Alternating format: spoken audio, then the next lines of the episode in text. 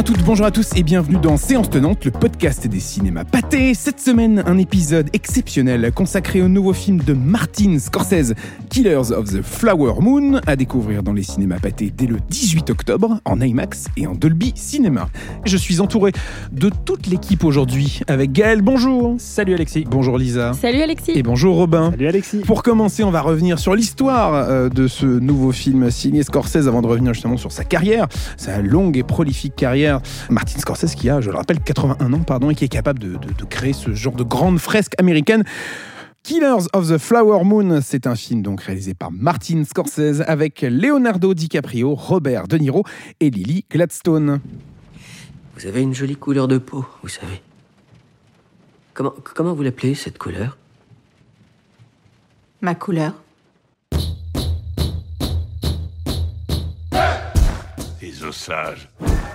Ils se sont retrouvés avec les pires terres au monde. Et ils ont été plus malins que tout le monde. C'était des champs pétrolifères. L'or noir. L'argent du pétrole coule à flot dans le coin. J'adore l'argent, monsieur. Et qu'est-ce que ça raconte, ce nouveau film de Martin Scorsese? C'est une adaptation euh, du livre éponyme signé David Gran, sorti Ah. en Traduit, pardon, excuse-moi, traduit par la note américaine en français. Il faut le dire. Parce que c'est un très mauvais titre. nous expliquer? Non, c'est un très mauvais titre. Excuse-moi, hein, je te, Je je coupe. Non, mais parce que c'est un très mauvais titre français, mais, euh, mais pour que les gens se repèrent et surtout aillent acheter ce livre qui est fantastique, euh, je pense qu'il faut. euh, voilà, c'est- la note américaine de David Gran. Et oui, c'est une adaptation de ce livre. Donc, si tu veux, je peux. Je, je t'ai coupé vraiment de Mais non, manière. mais je t'en prie, je je- vais passer pour le l'odieux, euh, mais- vilain mais ouais, personnage, au Exactement, le méchant de l'histoire. Exactement. Et je peux, te, je, peux, je peux effectivement raconter très brièvement de quoi Mais je il t'en s'agit. prie. Et puis après, je te contredirai sur un autre. Oui, un autre voilà, sujet, alors que mais- je n'ai pour l'instant rien fait, mais si, je si, prie, si, si, tu vas voir, j'ai un truc euh, intéressant. David Gran est un journaliste, écrivain américain qui a écrit de nombreux ouvrages, certains d'ailleurs déjà euh, adaptés au cinéma, puisque Lost City of Z euh, est, une adaptation d'un d'un de ses précédents ouvrages.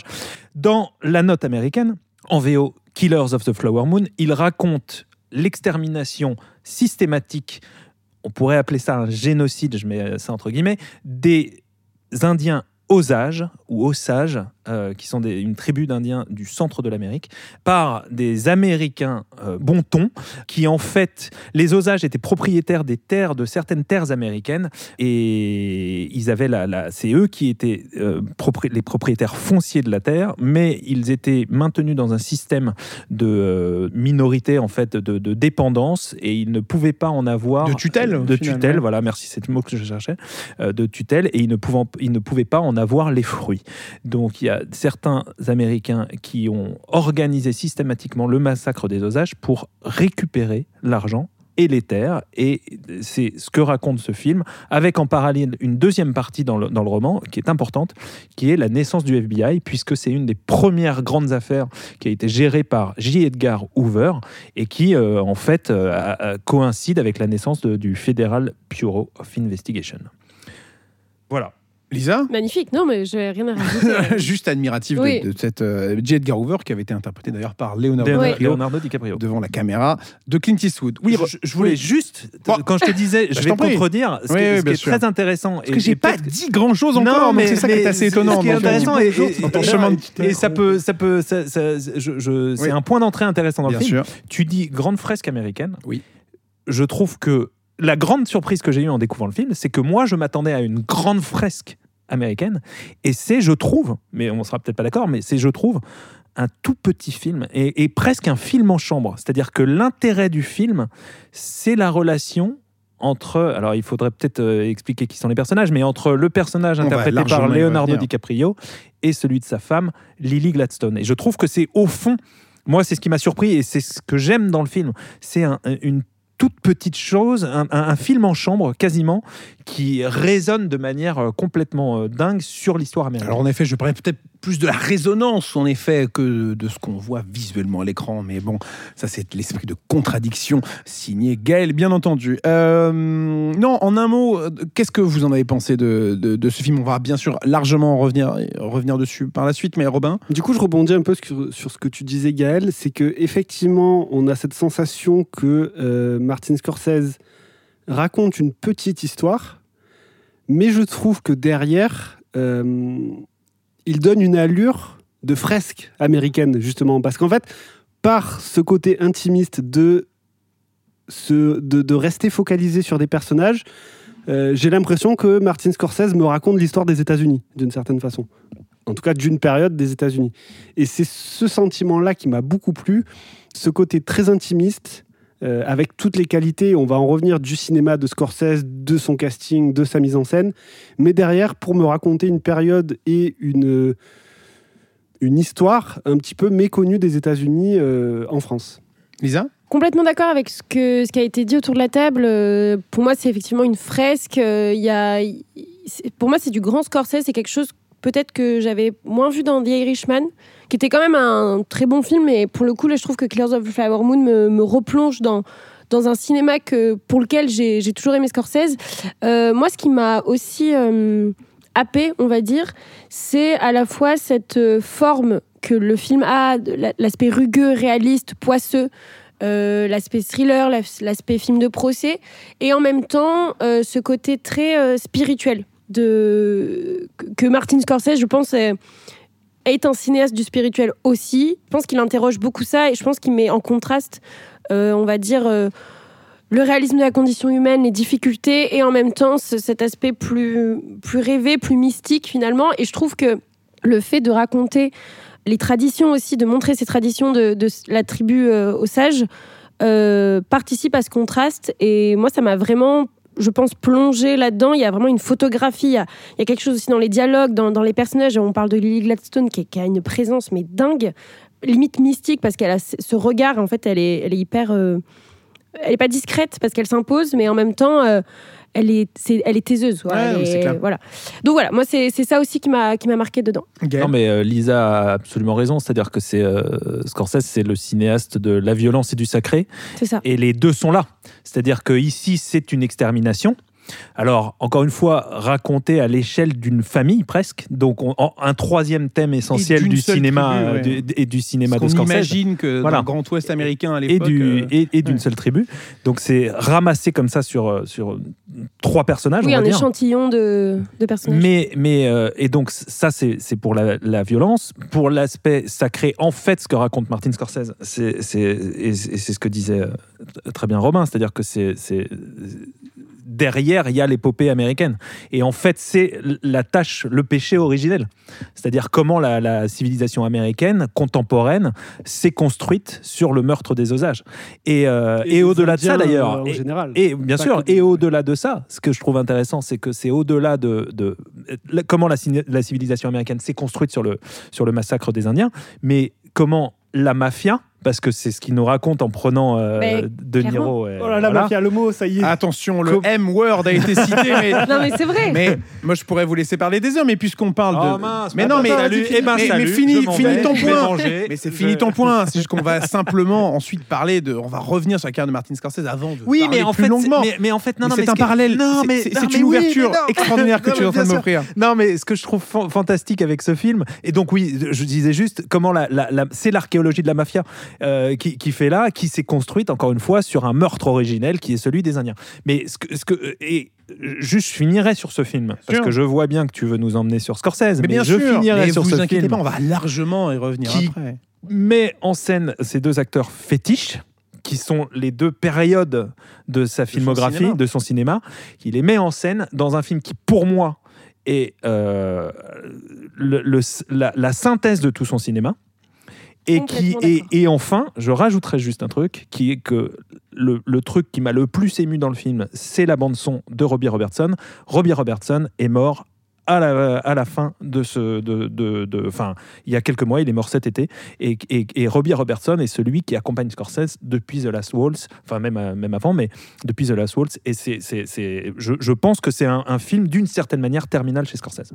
Point. J'arrête. J'ai trop parlé. Incroyable. Non, non, Non, mais ne rien parle jamais trop. Non, mais rien à Attention, dire. Que personne ne te laisse euh, jamais euh, voilà, penser ça. hein. Euh, mais bien sûr, comment euh, on pourrait parler, et on va largement en parler de, de ce film, bien entendu, mais on va revenir d'abord sur Martin Scorsese et sur euh, ce qu'il représente dans, cette, euh, dans, dans, dans, dans ce cinéma américain, dans ce Martin Charles Scorsese, bien sûr, son nom complet, mais ça tu le savais, bien entendu. Parle comme son papa, en fait. Ah bah, il, Ah, il le savait vraiment. Il le savait, mais c'est incroyable. Une des grandes figures, une des grandes figures du, du nouvel Hollywood, euh, né en 1942, on l'a dit, euh, presque, enfin, des 81 ans de, de- de cinéma au final. Enfin, de cinéma, je suis pas sûr que dès son plus jeune âge de 3 ans, il soit déjà derrière la caméra. Mais ça, peut-être que tu vas me contredire justement. Non, mais ses Euh, parents tu vas me étaient sortir. acteurs. Eh ben voilà, il sait donc tout. Bref, euh, mais non, mais revenons un petit peu sur les, les débuts de Martin Scorsese au cinéma. Euh, dans ses premiers grands films, on pense forcément à, à, à Mean Street, à Taxi Driver. Qu'est-ce qui fait que Scorsese devient Scorsese pour le grand public euh, dans ces, dans ces décennies-là, au tournant des années 80 En fait, avant Mean Street et avant Taxi Driver, qui sont de, tous les films dont tu parles, il y a l'expérience de l'écurie Roger Corman, d'où sont sortis tous les grands cinéastes des années euh, 70. Lucas, Coppola ont travaillé pour Roger Corman, qui était un, artisan euh, de la série B et qui, euh, produisait euh, des dizaines de films à l'année et qui a donné sa chance à tous ces cinéastes. Et il donne sa chance à Martin Scorsese, qui réalise quelques, quelques petits films, qui est monteur à la base d'ailleurs, qui, qui, fait du montage. Et, il réalise quelques petits films, dont un, un- petit film sudiste qui s'appelle Boxcar Bertha, très, très intéressant. Et puis vient la rencontre avec deux personnages très importants pour lui, qui sont Harvey Keitel, qui rencontre sur un, un court métrage, et Robert De Niro, qui rencontre euh, sur euh, Mean Street, si je ne dis pas de bêtises, euh, avec lesquels en fait il va commencer à, à travailler de manière, euh, de, de manière très, très importante, presque. pluriannuelle, exact, on peut dire ça comme ça. Et c'est le- toutes les années 70 où, en fait, dans l'ombre des, des, des Coppola, et des, enfin, pas dans l'ombre d'ailleurs, mais avec les Coppola de Palma, Spielberg, il instaure euh, les, les- les bases de son cinéma et surtout cette idée que lui va être le cinéaste de la mafia et le cinéaste de New York. Et c'est les, deux choses qui, qui, qui vont définir son, euh, son cinéma.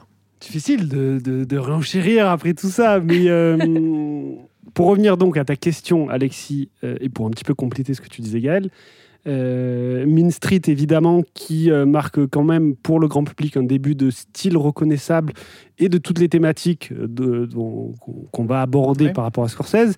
Et bien sûr, Taxi Driver en 76, qui est la palme d'or du Festival de Cannes. Le grand rôle peut-être de Robert De Niro de début de carrière.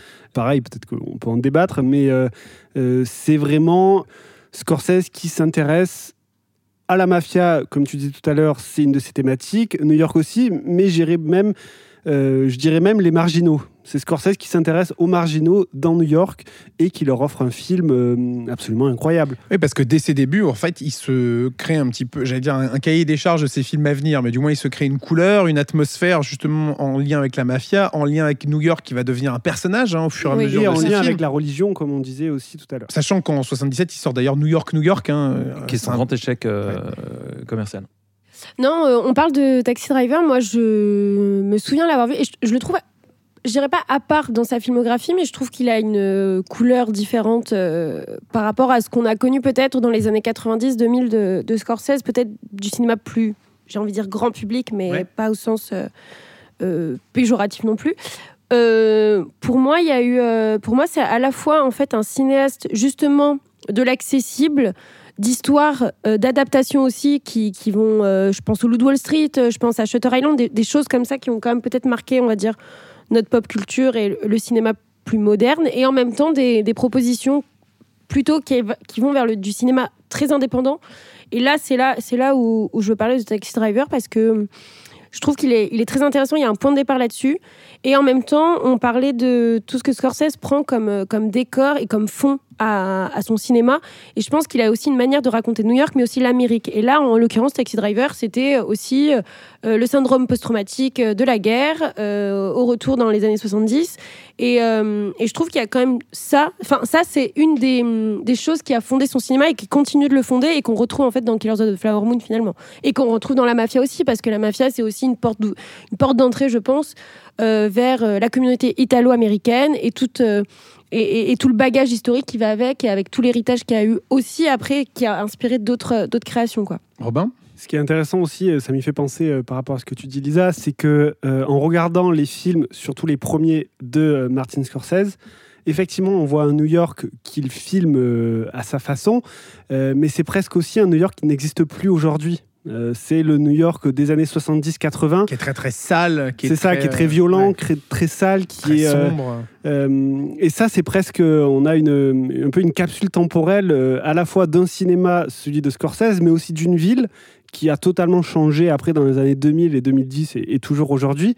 Et euh, ça rend encore plus fascinant de découvrir aujourd'hui les premiers films de Scorsese et de faire un peu un voyage euh, ben, à travers, comme on disait, des États-Unis, à travers Ouais, sa thématique, à travers euh, sa ville, euh, pour arriver euh, aujourd'hui euh, au- à la filmographie impressionnante qu'il a. Oui, parce que si on est sur New York aussi, il participe en 89 à New York Stories. Après, Mm. forcément, euh, Gangs of New York. C'est quand même peut-être un des réalisateurs qui a le plus le nom de cette Ouais, ville, avec dans sa Woody filmographie. ouais. avec Woody Allen. Il y, a- il y a une chose qu'on a qu'on a qu'on n'a pas dite pour l'instant, euh, qui, est, qui est- très intéressante. Et ça dès euh, Taxi Driver parce que j'y repensais et je me disais un des trucs les plus fous de Taxi Driver, c'est aussi sa bande euh, sa bande originale, Mm, carrément. signé Bernard Herrmann. C'est un cinéphile Scorsese. C'est quelqu'un Mm. qui, qui se nourrit du cinéma. Et il y a chez lui une obsession de la citation, de, de, de la, la, la, la, la- la nécessité euh, de raconter ses films en, en faisant des, des, des hommages à ses cinéastes favoris. C'est en plus d'être un cinéphile, c'est aussi quelqu'un qui œuvre beaucoup pour la, la restauration et la préservation des films. Il a une fondation qui est très importante, qui, qui, qui s'occupe du patrimoine. Mais ça, moi, je trouve que c'est hyper important chez lui. Il y a une notion en fait de l'art, et on rejoint d'une certaine manière la religion parce qu'il y a, y a- il y a cette, cette idée de la transcendance. Euh, on peut pas regarder euh, Taxi Driver, on peut évidemment pas regarder euh, Sa Passion du Christ euh, ou, ou, ou Silence sans penser à cette idée justement d'une- transcendance, d'un mysticisme, d'une volonté de, de- que le film raconte, ouais, j'allais dire une transsubstantiation, c'est un, bien grand mot, mais qui, est- qui, qui est, qui est véritablement... C'est pas mal. Ouais, mais t'as pas le droit, si, t'as pas assez de lettres, je Ah pense. non, je pense que- Ouais, bah, ça ça. dépend du, du Ouais, plateau. c'est ça, ouais. voilà. Ouais, ouais.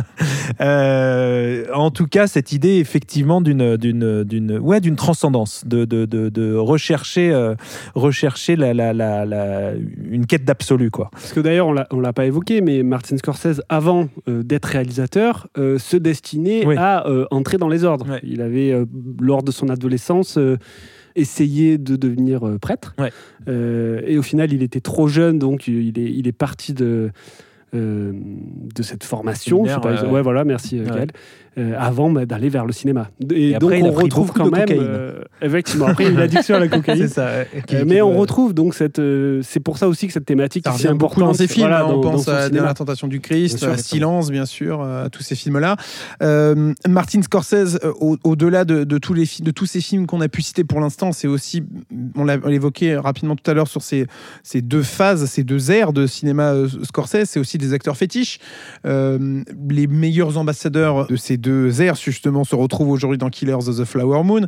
C'est euh, Robert De Niro pour la première et Leonardo DiCaprio pour la seconde, qui se sont déjà, déjà croisés euh, dans un premier film, c'était en 1993, c'était Blessure secrète. Euh, La carrière de Leonardo DiCaprio, bien sûr, était, bah, était toute fraîche. Bref, c'est un réalisateur qui s'est donc s'entourer presque de muses dans son cinéma. Forcément, les deux meilleurs ambassadeurs, c'est ceux qu'on vient de citer.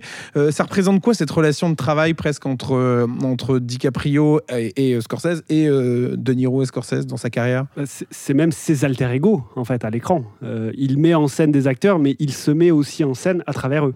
Donc euh, on a d'abord effectivement Robert De Niro, euh, on a cité Taxi Driver, Raging Bull évidemment.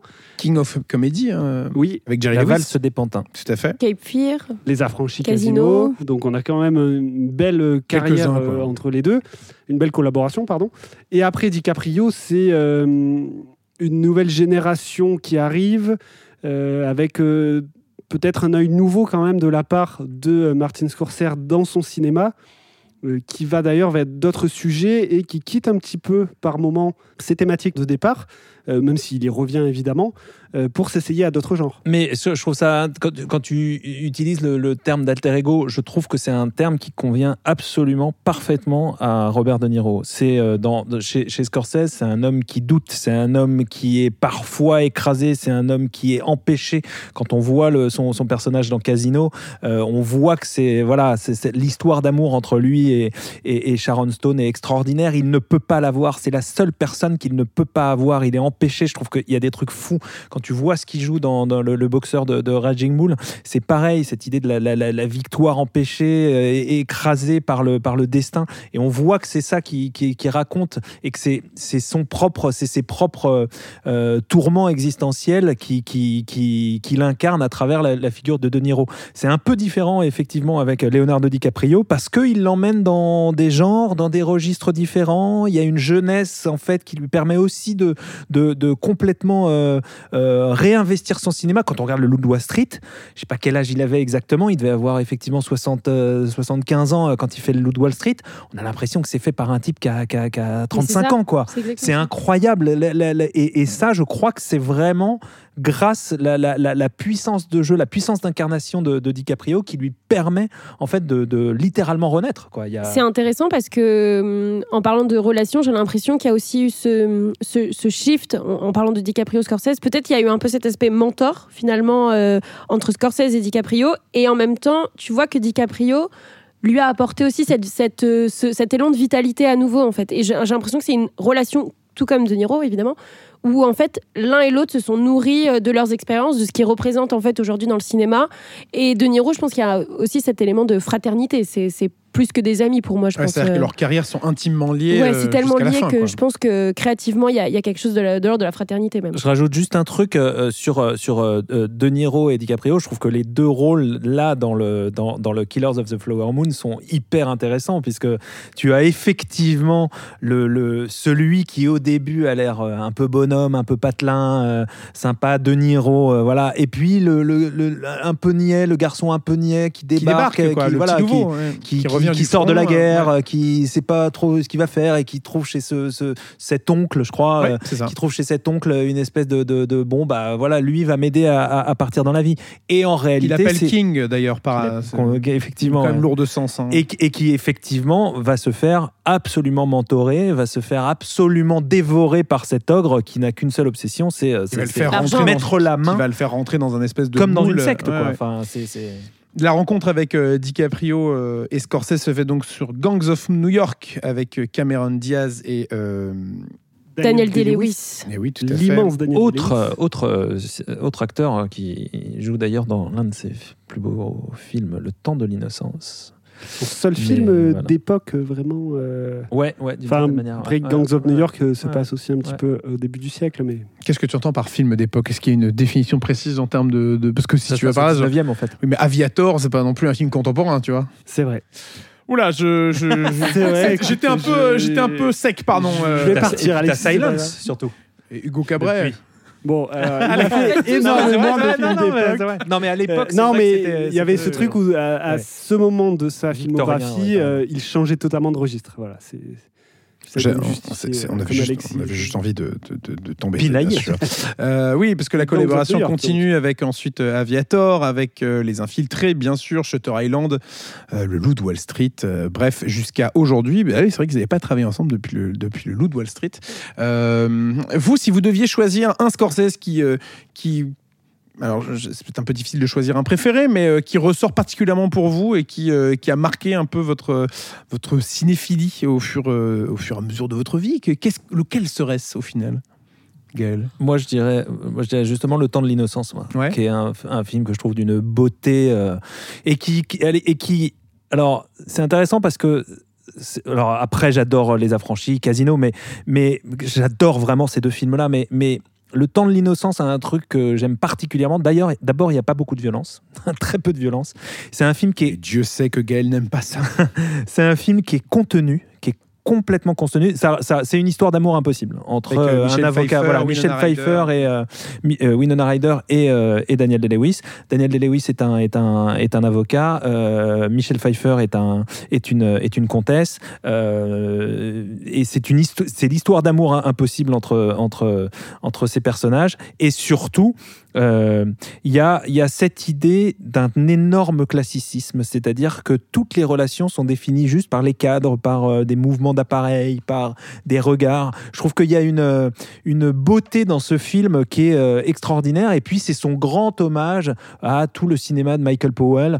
Euh, le personnage de mémoire s'appelle Archer et c'était le, nom de la société de production de Michael Powell, justement. Et il y a euh, cette idée d'un film, d'un classicisme absolu, avec à l'intérieur des moments d'explosion, d'émotion, de, de colère, de frustration par la simple grâce du cinéma. Je trouve que c'est euh, moi c'est un film qui m'avait euh, à l'époque complètement bouleversé quoi. Robin? Alors moi, je, je- je pense que ça se joue aussi euh, à la période à laquelle je l'ai découvert, mais ça serait euh, Gangs of New York. Euh, c'est un film très différent dans la filmographie de Scorsese. Euh, en soi, c'est peut-être pas son meilleur, euh, mais c'est celui qui m'a le plus marqué et que je trouve toujours aujourd'hui euh, absolument incroyable dans déjà la façon dont il raconte l'origine de la ville de New York et surtout pour ce casting porté là par Daniel Day-Lewis. Euh, Ton qui a- appétence pour la violence aussi, Voilà. accessoirement. Bill the Butcher Terrifié, moi, ouais. par ce film. Mais moi, voilà, j'étais assez jeune je quand j'ai vu beaucoup découvert. trop jeune. Et euh, déjà, dès l'intro, avec euh, euh, ben, justement ces différents gangs qui se réunissent sous des bannières, avec Liam Neeson qui y va, qui fait face à Daniel Day-Lewis, je trouve ça absolument incroyable. Il y a une photographie, une ambiance, euh, une violence aussi, effectivement, dans ce film. Euh, à côté de ça, on a cette histoire d'amour euh, un peu plus euh, naïve, presque, avec Leonardo DiCaprio et Cameron Diaz. Mais c'est vraiment un film qui m'a marqué. je sais pas, qui, qui a en lui, finalement, un petit peu le, toutes les thématiques, quand même, de Scorsese digérées différemment. Dans les années 2000, c'est plus le même réalisateur que dans les années 70 ou 80. Et je trouve qu'il s'en sert pour aller vers autre chose et pour continuer une filmographie qui arrive à se renouveler. Donc voilà, Gang of New York, c'était une euh, grande découverte de son cinéma. Lisa? J'ai pas envie de rentrer dans les classiques euh, comme, euh, enfin, comme dirait Gaël. De pas, évidemment, j'adore Casino, j'adore Les Affranchis, euh, j'adore le Wall Street aussi. Mais euh, je sais pas pourquoi, j'ai une petite affection pour Cape Fear, Les Nerfs à vif. Ah oui. Et je me rappelle, mon père l'avait en DVD, alors peut-être que ça y fait, je pense que je l'ai revu un, un milliard et demi de fois. Mais ce qui m'avait marqué, en fait, c'est- c'est peut-être, on va dire, entre guillemets, un petit film finalement dans, dans le reste de sa filmographie. Mais il y a cette, ce- ce- le corps de De Niro dedans, Tatoué. tatoué, musclé, animal, alors qu'il joue quand même un ex, euh, un, un ex-prisonnier accusé de viol, hein, donc euh, pas du tout un, un rôle très glamour. Euh, je sais pas, il y a, il y a ce, ce- ce face-à-face avec Nick Nolte, euh, ces scènes dérangeantes de baiser avec euh, Juliette Lewis, t'as Jessica Lange dedans quand même, enfin, il y a un sacré casting, ça reste quand même un film peut-être euh, avec moins d'envergure que, Gangs of New York par exemple. Et pourtant, euh, bon, après c'est un remake, etc. Mais euh, je sais pas, il m'a, il m'a vraiment marqué. Je pense que c'est vraiment ce- cette performance un peu je dirais contre-emploi de De Niro dans un rôle où on n'avait pas l'habitude de, de le voir avec cette bestialité, cette, cette ferveur face à Nick Nolte qui est complètement désemparé face euh, au retour de, de cet ancien accusé qui l'a défendu, mais parce qu'en même temps il l'a défendu en cachant des preuves pendant son procès et ce qui l'a fait condamner. Y a, y a- j'ai j'ai vraiment un souvenir, euh, on va dire, pas, choqué, mais secoué de ça parce qu'il y a des thématiques dedans qu'on n'avait peut-être pas l'habitude de voir. Et je pense qu'il y a eu un peu ce, ce basculement justement dans le cinéma de Scorsese avec, euh, on parlait de vitalité tout à l'heure, il y avait vraiment ce côté ouais, accessible, dérangeant que j'avais pas eu l'habitude de, de voir dans ses autres films. Et moi, j'ajouterais, euh, bah, j'ai envie de rester dans ces années 90, euh, parce qu'on sait qu'on est dans une période de temps euh, où, tous les films que l'on cite sont ici, même si forcément je pourrais citer Le Loup de Wall Street ou même Hugo Cabret, ne serait-ce que pour comment dire l'expérience de cinéma, est-ce qu'il a envie de raconter sur la naissance du cinéma, sur le fait que le film soit sorti en 3D, dans une 3D extrêmement bien léchée, surtout qu'à l'époque on est juste post-Avatar. Enfin bref, il y a tout un travail et une déclaration d'amour au cinéma à Georges Méliès aux premières heures du cinéma qui est, qui est vraiment très réussi. Mais je vais rester dans les années 90. Tu le citais tout à l'heure, il y a ce, j'allais dire ce diptyque, mais presque ce double film que, que, sont Les Affranchis d'une part et Casino de l'autre. J'ai une sympathie, enfin j'ai une sympathie, j'ai un amour euh, pour Casino euh, extraordinaire. Je, trouve que forcément, de par son casting euh, merveilleux avec, on l'a dit, Robert De Niro, Sharon Stone, qui est d'une beauté extraordinaire dans ces années 90, comme elle avait pu jouer de son charme aussi dans Basic Instinct. Forcément de Verhoeven. Joe Pesci est formidable. Il y a aussi Don Rickles, euh, qu'on cite peu, mais que- qui est la voix d'ailleurs de Monsieur Patate, je crois. Mais bon, ça, c'est un petit aparté. Ça, c'est un petit bonbon pour les cinéphiles hein, que j'offre. Euh, mais, mais bref, enfin, il y, a- il y a tout un, il y a tout un truc dans ce film. Il y a une esthétique qui est léchée comme pas permis. Il y a un travail sur les costumes euh, qui, est, qui, est, qui est formidable. Je sais plus combien de costumes portent Sharon Stone et Robert De Niro dans ce film. Mais bref, il y a toute cette thématique et puis, Puis la scène d'ouverture aussi. Ouais. une scène d'ouverture extraordinaire. Euh, un film de mafieux sur fond de Las Vegas, ça, donne un espèce de, cocktail euh, magnifiquement euh, mis en scène et réalisé. Je trouve que c'est un, parfait film des, des 90s et, j'adore justement ce, cocktail euh, que l'on découvre dans, ce, Las Vegas des années 70, je crois, que nous présente Casino de Martin Scorsese. Tu, tu juste on parle beaucoup de la fidélité euh, à deux acteurs et, euh, eux trois, enfin bon, euh, voilà, euh, mais il faut. Enfin, moi, je, je ne peux pas penser à Martin Scorsese sans penser à deux personnages de l'ombre, et, et je, et je parlais de Robbie Robertson tout à l'heure, qui est en fait son conseiller musical, on va dire. Ce, ce- Mais la musique de Casino, bien voilà. sûr. euh, La musique pardon. chez Scorsese est toujours hallucinante. C'est un, c'est un type qui est, qui est vraiment une, une, une encyclopédie du rock, euh, qui a réalisé donc euh, des, des documentaires sur le rock, notamment euh, La Dernière Valse euh, Shine Light. et Shine Light. Ouais. évidemment. Euh, Il y a, il y a- il y a un, un amour de la musique qui se, qui se traduit dans, dans, dans, dans ces films constamment. Et donc Robbie Robertson est un élément clé de son cinéma. Robbie Robertson, c'était donc le guitariste de, The Band, qui était le groupe de Bob Dylan en fait.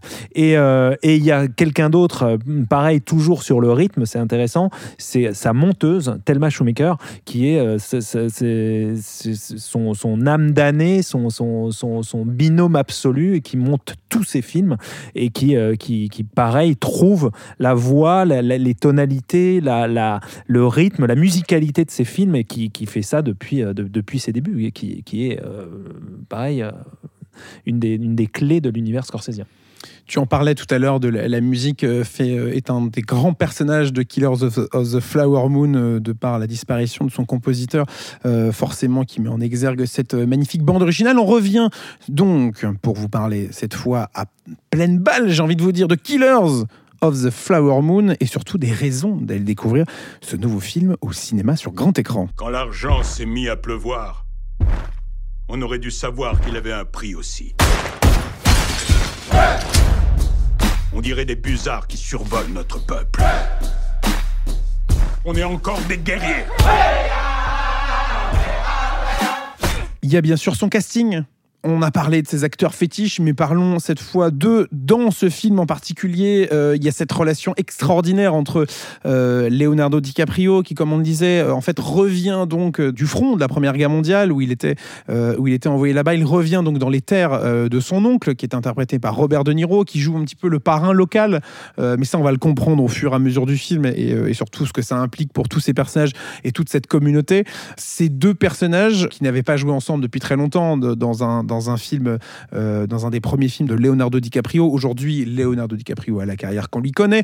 Euh, Robert De Niro avait déjà une très belle carrière à l'époque, mais c'est vrai qu'il y a un peu ce, choc des titans dans un film que tu disais euh, un peu la somme de, tous les films de, Scorsese, c'est ça, Gaël? Oui, ouais, je trouve qu'il y a effectivement toutes les thématiques sont, sont mélangées dans ce film, c'est-à-dire ce qu'on disait, la, transcendance, la, foi, mais euh, surtout euh, le péché originel, euh, la violence, le sacré, euh, avec un, un truc que je trouve assez amusant au fond, c'est que c'est quelqu'un, on, on disait ça tout à l'heure, qui, qui, qui n'a cessé de revisiter l'histoire américaine, de manière métaphorique ou de manière très réelle avec Gangs of New York et qui n'a jamais fait de western. Et là encore, je trouve ça assez amusant au fond que Qui viennent un peu viennent sur ce terrain-là, ouais, ouais. mais qu'ils n'y aillent pas complètement parce que c'est pas ça que ça raconte. Non, mais fait. en même temps, on retrouve un peu tous les codes euh, du genre. Exactement, Forcément, ouais. euh, les cow-boys, les Indiens. Exactement. On retrouve cette espèce de, de grande rue. la euh, plaine, la, ouais, la plaine, la, grande rue avec les, toutes les maisons en bois sur le côté. C'est fou, quoi. Il y a, il y a- il y a cette idée de faire un, un néo-western et, et en même temps,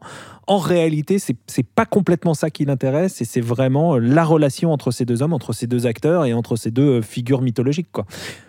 Deux figures mythologiques qui sont accompagnées euh, d'une très grande actrice, Lily Gladstone, euh, qui interprète euh, bah, justement le, grand rôle féminin de ce film, le personnage de Molly, qui donc qui partage le, le- le- le couple avec Leonardo DiCaprio. C'est une actrice qui, qui fait vraiment sa révélation ici. C'est une grande actrice. Comment on a enfin, qu'est-ce qu'on a découvert avec, avec ce film et avec sa prestation ici? Bah, je pense qu'une actrice qui va, à mon avis, euh, en étonner plus d'un et qui va être, euh, je pense, la grande révélation de Killers of the Flower Moon.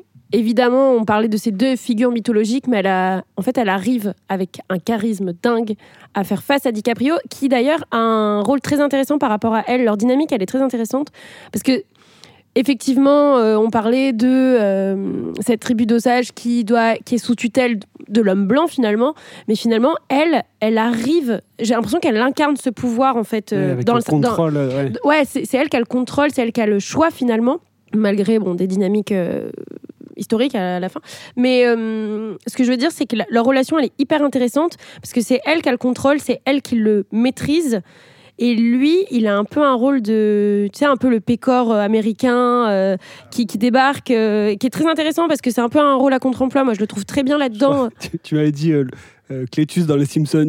C'est vrai qu'il y a, y C'est quelques petites scènes de- dans le film qui font un peu penser à cet héritage-là, mais euh, autre Pardon, référence voilà, pour les cinéphiles, hein, bien sûr. hein. C'était mon bonbon à moi. C'est- que je- Mais, mais pour en revenir à, à ce que tu disais, qu'est-ce qu'on attend d'elle en fait euh, Enfin, du charisme et une prestance incroyable face à DiCaprio qui pourrait être le roi de, de ce Ouais, film-là. Et en fait, c'est elle la reine. Non, mais c'est ça. elle- elle- Il y a une dynamique de couple qui est parce que donc ils forment un couple. hein, ça, Ouais, on le découvre très rapidement dans le film, euh, qui est ultra intéressante.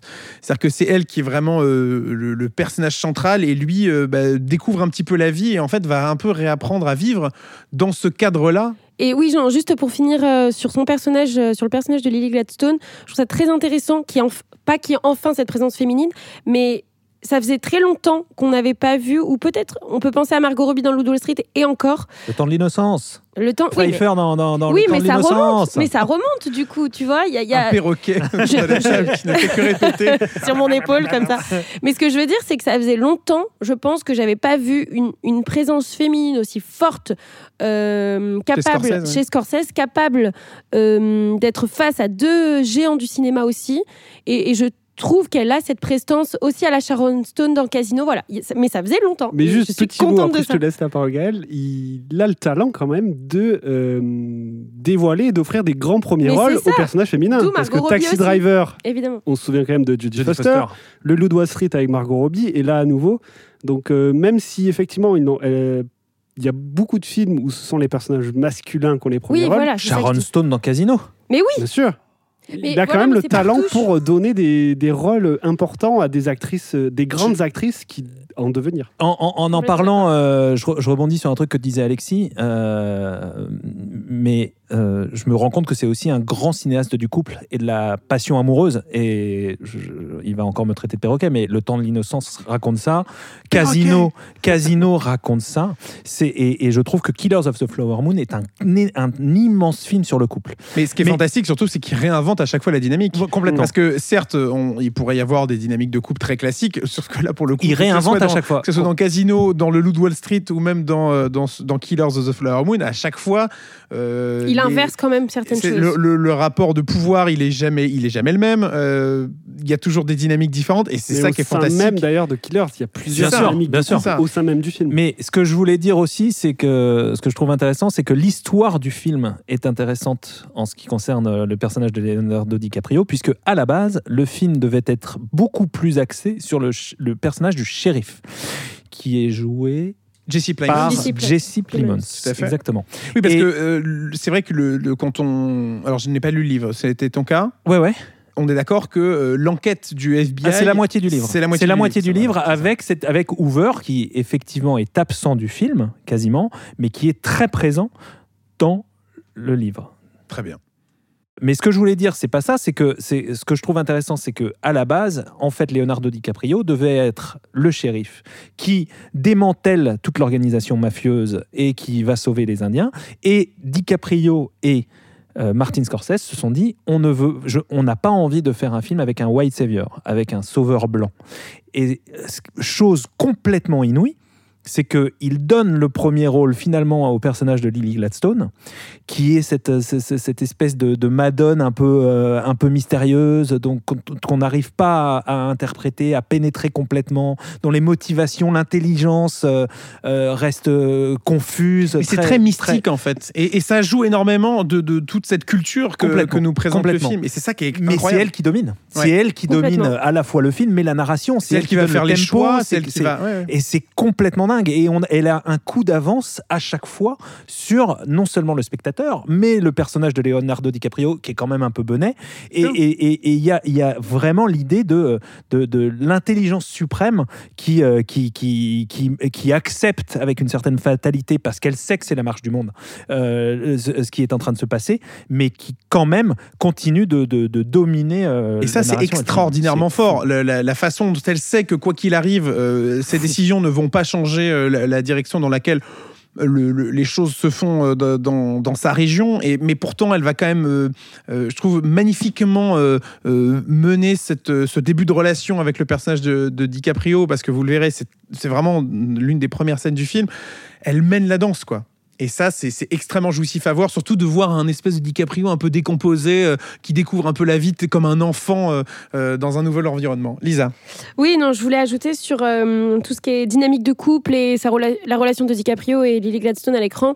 Moi, ce qui m'a intéressé aussi dans le personnage de DiCaprio par rapport à elle, c'est qu'il est sans arrêt en fait tiraillé entre son amour sincère, véritable, oui, oui. et en même temps euh, les considérations de son oncle qui en fait le pousse à faire euh, ce qu'il va faire euh, dans la loyauté au, au King. Exactement. Et moi, je trouve ça mais incroyable. Et je, je pense qu'il y a ça aussi dans qui est à la fois toxique et passionnant en fait dans leur couple finalement et je pense que ça apporte de la dramaturgie à, et de la profondeur encore une fois à leur appréhension en tant que personnage. Une chose dont, dont on a un petit peu parlé et qui m'a énormément plu euh, c'est quand même le regard de Martin Scorsese sur euh, la culture indienne et la mythologie indienne. On l'a un petit peu abordé, mais la façon dont il met en scène les Indiens, euh, et je pense au début du film, même la, la première scène d'intro d'ailleurs. Oui, bien sûr. Euh, Donc la, la je trouve ça tribu amérindienne des Osages. C'est ça, je trouve ça d'une beauté et d'une force. Euh, on connaît, on en a beaucoup parlé, la fascination de Martin Scorsese pour la religion. je trouve ça super intéressant de voir la façon dont il va mettre en scène d'autres mythes qui n'est pas et d'autres d'autres religions, d'autres cultures, voilà, d'autres pratiques, ouais. exactement, euh, qui n'est pas la sienne à la base, et avoir un discours là aussi qui est euh, pertinent et qui est euh, vrai sur le fait que euh, on parlait du personnage de Molly justement qui mène la danse, mais qui a conscience que même en étant sur ces terres, elle est sur des terres occupées et envahies par les Américains, enfin en tout cas par les, voilà, les, Européens devenus Américains, et que malgré tout son savoir, toute son intelligence et toutes ses actions, elle a perdu. Dès le début, elle sait qu'elle a perdu, et on assiste finalement à euh, l'errance quasiment d'un peuple euh, vaincu, mais euh, toujours fier et toujours au cœur de leur tradition. Et ça, c'est un discours de la part de Martin Scorsese que je trouve absolument fascinant et on dirait que ce soit dès le début du film jusqu'à sa conclusion, sans rien dévoiler, que c'est ça qui l'a le plus intéressé, qui lui a donné envie de raconter cette histoire, c'était de euh, montrer la vie des oubliés de l'histoire américaine. Euh, oui, non, juste j'ajouterais euh, quelque chose. C'est tout à l'heure on parlait de la manière dont le, livre est adapté à l'écran et qu'effectivement tu disais Gaël que dans le que dans le livre euh, la partie FBI, la partie enquête joue un grand rôle. C'est vrai qu'elle est plutôt euh, pas passée au second plan, mais c'est l'objet d'une deuxième partie. Euh, mais tout ça pour dire que je pense que le choix qu'ont fait Scorsese et DiCaprio en s'emparant du livre aussi, c'est peut-être euh, cet effet de bah, raconter l'histoire profonde et une envie, je pense, de témoigner et de raconter pour mieux guérir finalement de cette histoire aussi. Parce que je, crois que c'est DiCaprio qui disait ça en interview il me semble qui disait en fait euh, à aucun moment s'est posé la question peut-être de faire ou du moins quand elle s'est posée on a tout de suite pris le parti de raconter en fait pour pour témoigner de ce génocide, pour témoigner de cette histoire, afin que ce peuple aujourd'hui soit reconnu. Il y a encore plein de, plein de problématiques euh, liées à ça aux États-Unis, et du coup, je trouve que c'est hyper, euh, hyper prenant et profond en fait. Et il y a quelque chose aussi de, de, de formidable, et j'allais dire d'atypique, mais pas forcément quand on connaît son réalisateur, mais c'est sa mise en scène On est sur un metteur en scène euh, qui a 81 ans. Je, je le rappelle beaucoup, mais parce que je suis toujours fasciné en fait par cette capacité de, de, de- cette vitalité euh, à produire des longs métrages. Tu t'en parlais tout à l'heure, Gaël, sur le Wall Street, parce que le Wall Street, de par sa nature, a une énergie quelque chose de très euh, cocaïné finalement comme euh, comme son personnage. Euh, c'est moins le cas sur Killers of the Flower Moon parce que c'est pas pas la nature du film. Mais il y a quelque chose presque qui se rapproche de ce que fait aussi par exemple Ridley Scott quand on voit ce qu'il va nous préparer sur Napoléon et ce qu'il est en train de faire sur la suite de Gladiator. On se dit qu'on a des metteurs en scène qui sont d'un certain âge, qui ont des carrières extraordinaires derrière eux et qui sont capables de, de mener des projets de cette ampleur et puis de, de- surtout de, fournir et de, proposer à l'écran des choses mais sublimes en termes de mise en scène. C'est à la fois ce que tu dis, c'est marrant, je me suis fait ré- récemment la... quand j'étais au congrès des exploitants, figure-toi, où on- pendant une journée, on nous déroule tous les line-up de tous les distributeurs et donc Sur on l'année à voit venir, sur, ouais. sur à venir et donc je voyais ces films-là et je me suis dit les, les trois films qui m'ont, euh, trois bandes annonces qui m'avaient frappé, c'était euh, Napoléon, celle de Killers of the Flower Moon et, euh, et je sais plus quelle était la dernière, mais je me disais Sûrement les trois mousquetaires, Milady. mais Je le mais- dis sans ironie, je ne sais pas pourquoi tu rigoles. Mais... non, non, mais non, non, parce que tu vas voir pourquoi euh, je m'étais fait cette je- réflexion. compris. Je, je, je, je me disais, c'est fou que les, les, les propositions de cinéma les plus excitantes, ou en tout cas celles qui me, qui me, qui me bouleversent là, euh, ce soit celles de, de vieux monsieur euh, qui ont dépassé euh, normalement l'âge de la retraite et qui soient encore euh, capables de produire des trucs euh, fous. quoi. C'est à la fois exaltant et. moi, ça me remplit d'admiration et en même temps, je me dis, mais ok, mais où sont les jeunes quoi? Qu'est-ce que. Ah où est le 109 Et c'est- ambivalent, je trouve, comme, comme euh, réflexion. Voilà. Et sur la mise en scène de, de Oh, Killers non, of Flower Moon, sur la, ça- la- la beauté visuelle Je trouve que c'est un film, alors pour le coup, c'est un film que je trouve très automnal, c'est-à-dire très. c'est- c'est- c'est- on en, on en, on- tout à l'heure, je disais, de film en chambre, il y a, il y a quelque chose de.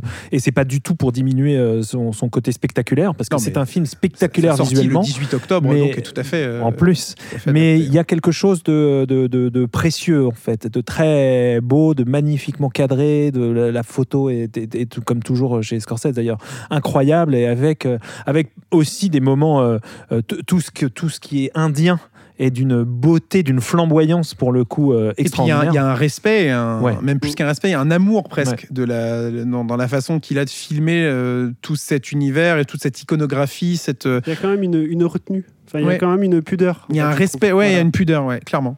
Et puis ce qu'on n'a pas dit, euh, c'est aussi euh, l'aspect un petit peu horrifique, même un petit peu, un petit peu beaucoup, euh, qu'on peut retrouver dans Killers of the Flower Moon euh, pour tout un tas de raisons. Bah, ça tient, enfin à mon sens, ça tient. je pense que ça va faire plaisir à Lisa, mais euh, ça, tient surtout à la composition de, de Niro en fait, et à cette idée que c'est un type qui, euh, qui cannibalise littéralement son entourage et ses, proches. Et il y a, y a quelque chose. C'est un boogeyman, je trouve. Voilà. C'est, c'est, on peut pas mieux définir son personnage que de dire que c'est, le monstre qui, en plus, quand on le découvre, est semble absolument sympathique. Ses petites lunettes, son côté mon, mon vieux rocking chair. c'est le machin, tonton. il y a- quoi. ouais, c'est le- c'est, c'est l'oncle c'est- sympa voilà. euh, qu'on découvre. Puis il y a aussi quelque chose de, de- de terrifiant, je trouve, dans le poids que représente le système. Euh, Il y, a, il y a cette réplique, euh, pouvez-vous euh, trouver le, loup sur cette photo Et, c'est vrai qu'il y a beaucoup de plans où on voit euh, justement tous ces Américains qui sont là vraiment pour, euh, pour voler l'argent, pour voler les terres, pour voler le pétrole de ces tribus. Et il y a tout ce truc-là. Et forcément, il y a la terreur aussi euh, des meurtres, parce que c'est tout le propos du film, des meurtres dans cette tribu qui font qu'une enquête du FBI euh, est menée par la suite. Et je trouve que tous ces ingrédients-là ajoutent à la terreur qu'on peut retrouver dans ce nouveau film de Scorsese. Et non loin de Killers of the Flower Moon, pourquoi? Parce que c'est du même auteur. euh, on a déjà une idée du prochain film d'ailleurs de, de Martin Scorsese? Bah, il en a plusieurs, mais effectivement. Un de ses nombreux voilà, projets, ouais, tout à fait. euh, parce que c'est quand même le champion, avec Ridley Scott d'ailleurs, d'optionner plein de livres ou plein de, Ouais. de- de- de scripts. Non, euh, le, le- en tout cas, l'un des, l'un des, des- des projets qui me, qui, me- qui me- que j'attends le plus, on va dire, c'est euh, si jamais il, il réussit à, à concrétiser la- la- l'adaptation de, des naufragés du Wager, euh, qui est effectivement le dernier livre de David Gran, l'auteur de la note américaine connu aussi donc en VO sous le titre de Killers of the Flower Moon.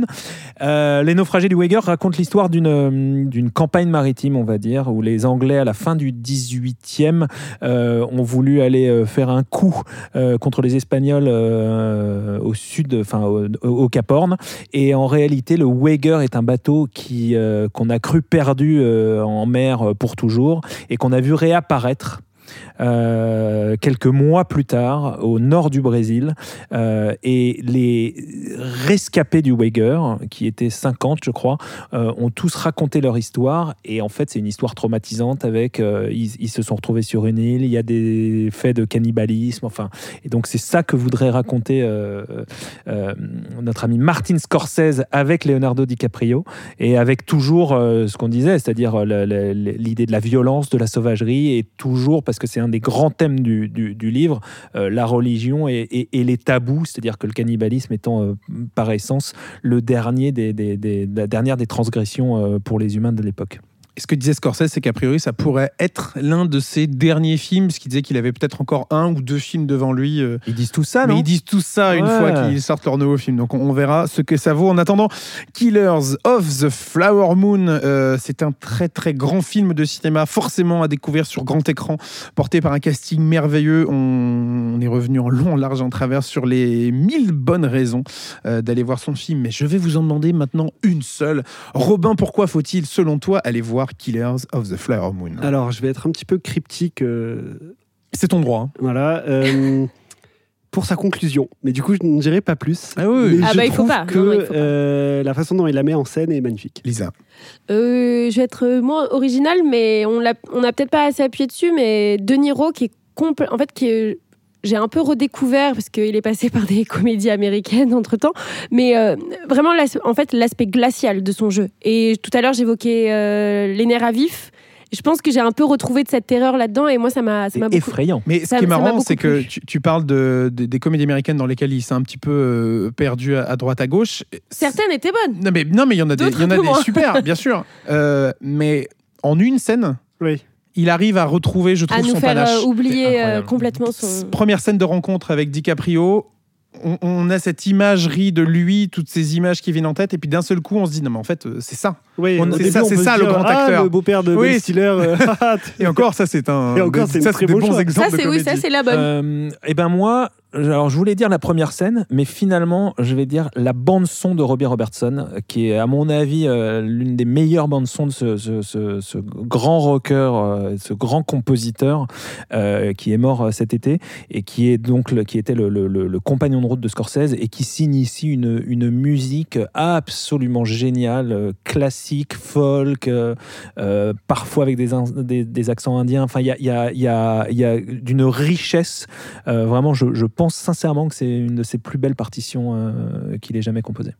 Et j'ajouterais pour la découverte, en tout cas euh, personnelle, de Lily Gladstone, euh, qui est fantastique dans le film, euh, qui est e- extraordinaire de, justesse, je trouve, dans, les différentes étapes qu'elle va devoir euh, franchir euh, à travers le film, parce que on l'a pas précisé, mais c'est un, film qui se déroule sur plusieurs années. hein. c'est quand même, c'est un film sur le temps long. Alors c'est un film qui est certes un petit peu long, euh, mais qui, qui dure 3h26, euh, si je ne dis pas de bêtises, euh, et qui vous emporte comme ça dans une espèce de fresque euh, sur plusieurs années. Elle est formidable dans le film. Killers of the Flower Moon, c'est donc un film à découvrir en IMAX et en Dolby Cinema dans les cinémas pâtés. Merci beaucoup à vous trois d'avoir été autour de la table pour parler de ce formidable film de Martin Scorsese. Merci Gaël, Merci Alexis. merci Lisa Merci Alexis. et merci Robin. Merci beaucoup, Alexis. Killers of the Flower Moon, ça sort la semaine prochaine au cinéma. Merci beaucoup de votre écoute. Prenez soin de vous et à très bientôt au cinéma.